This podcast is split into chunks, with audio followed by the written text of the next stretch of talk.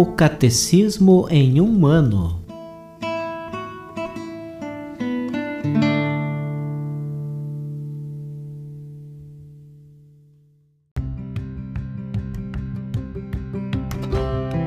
Olá, eu sou Alesiandro, seminarista da Diocese de Ponta Grossa, Paraná. Você está ouvindo o podcast O Catecismo em um ano. Vamos ler todo o Catecismo da Igreja Católica ao longo de 365 episódios. Estamos utilizando a tradução em português apresentada pela CNBB em 2013, baseada na edição típica em latim.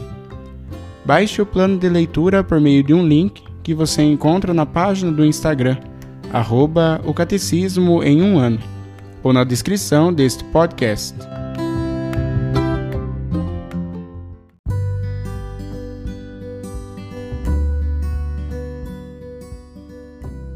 Chegamos ao dia 260 do podcast O Catecismo em um ano. Nós estamos lendo a terceira parte do Catecismo, A Vida em Cristo. Hoje iniciamos a segunda sessão, Os Dez Mandamentos, e estamos lendo a introdução para o primeiro capítulo.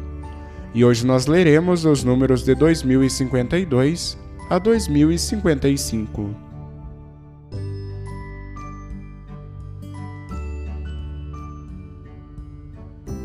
Segunda sessão. Os Dez Mandamentos. Mestre, que devo fazer? Mestre, que devo fazer de bom para ter a vida eterna? Ao jovem que lhe faz esta pergunta, Jesus responde, invocando primeiro a necessidade de reconhecer a Deus como o único bom, como bem por excelência e como fonte de todo bem.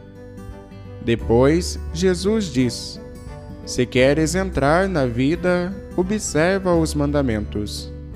E cita ao seu interlocutor os preceitos que se referem ao amor do próximo. Não cometerás homicídio, não cometerás adultério, não roubarás, não levantarás falso testemunho. Honra pai e mãe. Finalmente, Jesus resume estes mandamentos de maneira positiva. Ama teu próximo como a ti mesmo. Conforme Mateus capítulo 19, versículos de 16 a 19. A esta primeira resposta é acrescentada a segunda. Se queres ser perfeito, vai, vende os teus bens, dá o dinheiro aos pobres e terás um tesouro no céu depois, vem e segue-me. Conforme Mateus capítulo 19, versículo 21. Esta não anula a primeira. O seguimento de Jesus Cristo inclui o cumprimento dos mandamentos. A lei não foi abolida, mas o homem é convidado a reencontrá-la na pessoa de seu mestre, que é o cumprimento perfeito da lei.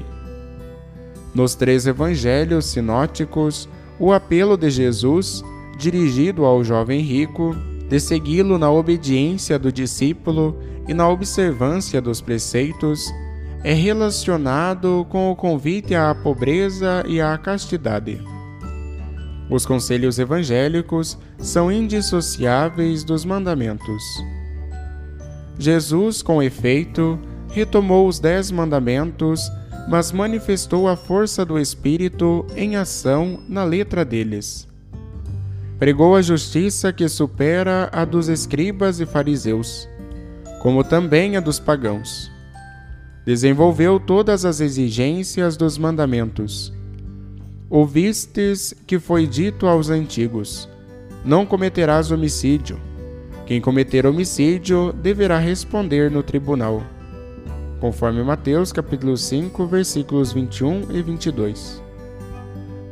Quando lhe é feita a pergunta: Qual é o maior mandamento da lei? Conforme Mateus capítulo 22, versículo 36, Jesus responde: Amarás o Senhor teu Deus com todo o teu coração, com toda a tua alma e com todo o teu entendimento. Esse é o maior e o primeiro mandamento. Ora, o segundo lhe é semelhante: Amarás teu próximo como a ti mesmo. Toda a lei e os profetas dependem desses dois mandamentos, conforme Mateus capítulo 22, versículo 37 e 40. O decálogo deve ser interpretado à luz desse duplo e único mandamento da caridade, plenitude da lei. De fato, os mandamentos não cometerás adultério, não cometerás homicídio, não roubarás, não cobiçarás, e qualquer outro mandamento se resumem neste: Amarás o teu próximo como a ti mesmo. O amor não faz nenhum mal contra o próximo. Portanto, o amor é o cumprimento perfeito da lei, conforme Romanos capítulo 13, versículos 9 e 10.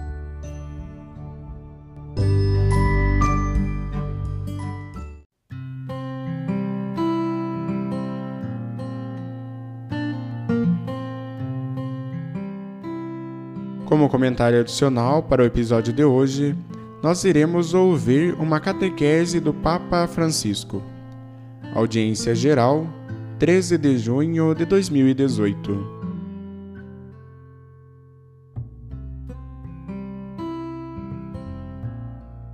Hoje começamos um novo itinerário de catequeses, dessa vez sobre os mandamentos da Lei de Deus. Para a introdução, inspiramo-nos no trecho que acabamos de ouvir. O encontro entre Jesus e um homem. É um jovem que de joelhos lhe pergunta como pode herdar a vida eterna. E naquela pergunta há o desafio de cada existência, também o da nossa. O desejo de uma vida plena, infinita. Mas como fazer para alcançar? Que caminho percorrer? Viver verdadeiramente, viver uma existência nobre. Quantos jovens procuram viver e depois destroem-se indo atrás de coisas efêmeras? Alguns pensam que é melhor suprimir este impulso, o impulso de viver, porque é perigoso. Gostaria de dizer especialmente aos jovens: o nosso pior inimigo não são os problemas concretos por mais sérios e dramáticos que sejam. O maior perigo da vida é um mau espírito de adaptação, que não é mansidão, nem humildade, mas mediocridade, pusilanimidade. Um jovem medíocre tem futuro ou não? Não. Permanece ali, não cresce, não terá sucesso. A mediocridade ou a pusilanimidade.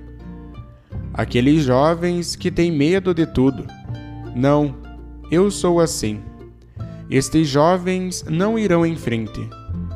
Mansidão, fortaleza e nenhuma pusilanimidade, nenhuma mediocridade. O bem-aventurado Pier Giorgio Frassati, que era um jovem, dizia que é preciso viver, não ir vivendo. Os medíocres vão vivendo. Viver com a força da vida. É necessário pedir ao Pai Celeste para os jovens de hoje o dom da saudável inquietação. Mas em casa, nos vossos lares, em cada família, quando se vê um jovem sentado o dia inteiro, às vezes a mãe e o pai pensam: mas ele está doente, tem algo, e o levam ao médico. A vida do jovem é ir em frente, ser desassossegado, a saudável inquietação, a capacidade de não se contentar com uma vida sem beleza, sem cor. Se os jovens não forem famintos de vida autêntica, pergunto-me: que fim terá a humanidade? Onde vai parar a humanidade com jovens quietos e não inquietos? A pergunta daquele homem do Evangelho que ouvimos ressoa dentro de cada um de nós. Como se encontra a vida, a vida em abundância, a felicidade?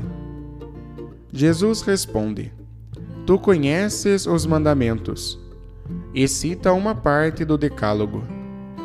É um processo pedagógico, com o qual Jesus quer orientar para um lugar específico.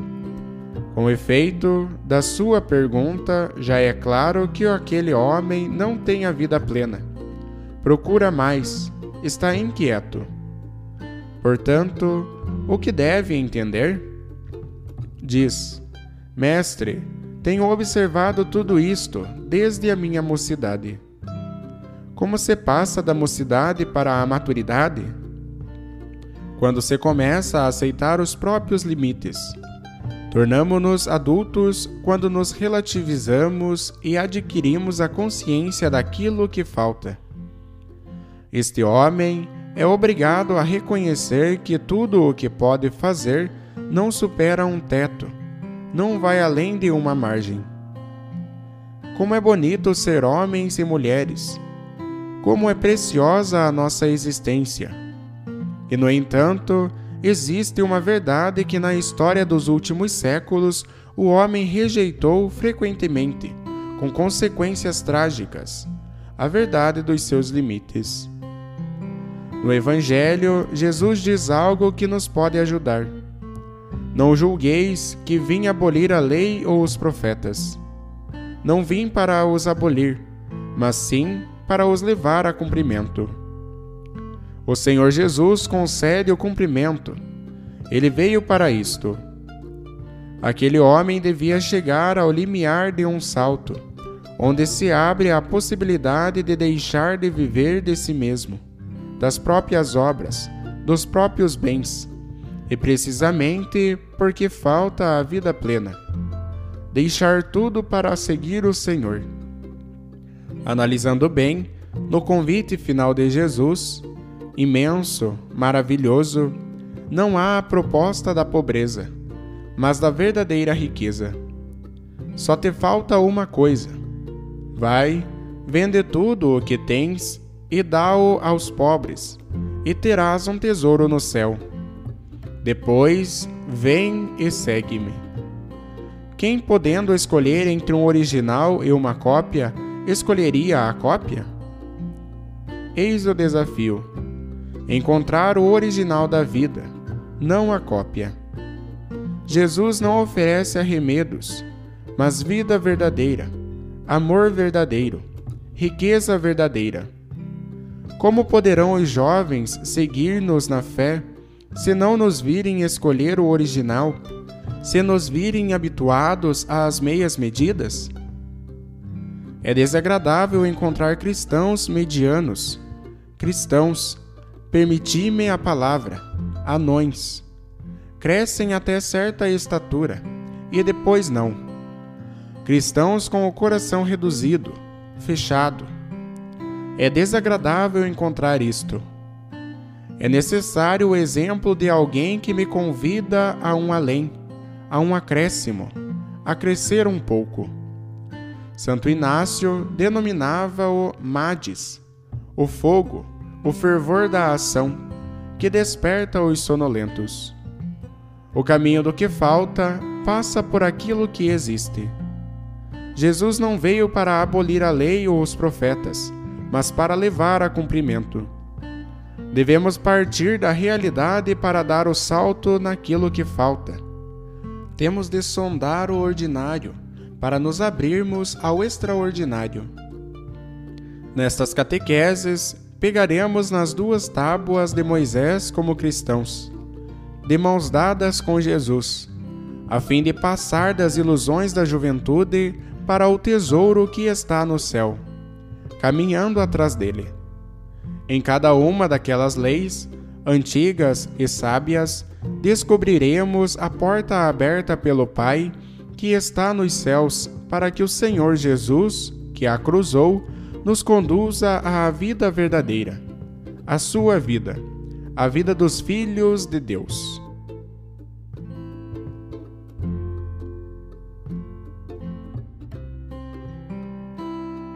Os textos dos discursos papais encontram-se na íntegra no site da Santa Sé, vatican.va.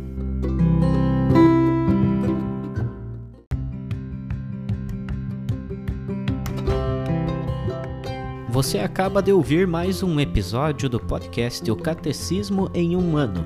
Continue nesse bom propósito de aprofundar o conhecimento e a vivência da fé católica e procure participar da sua comunidade.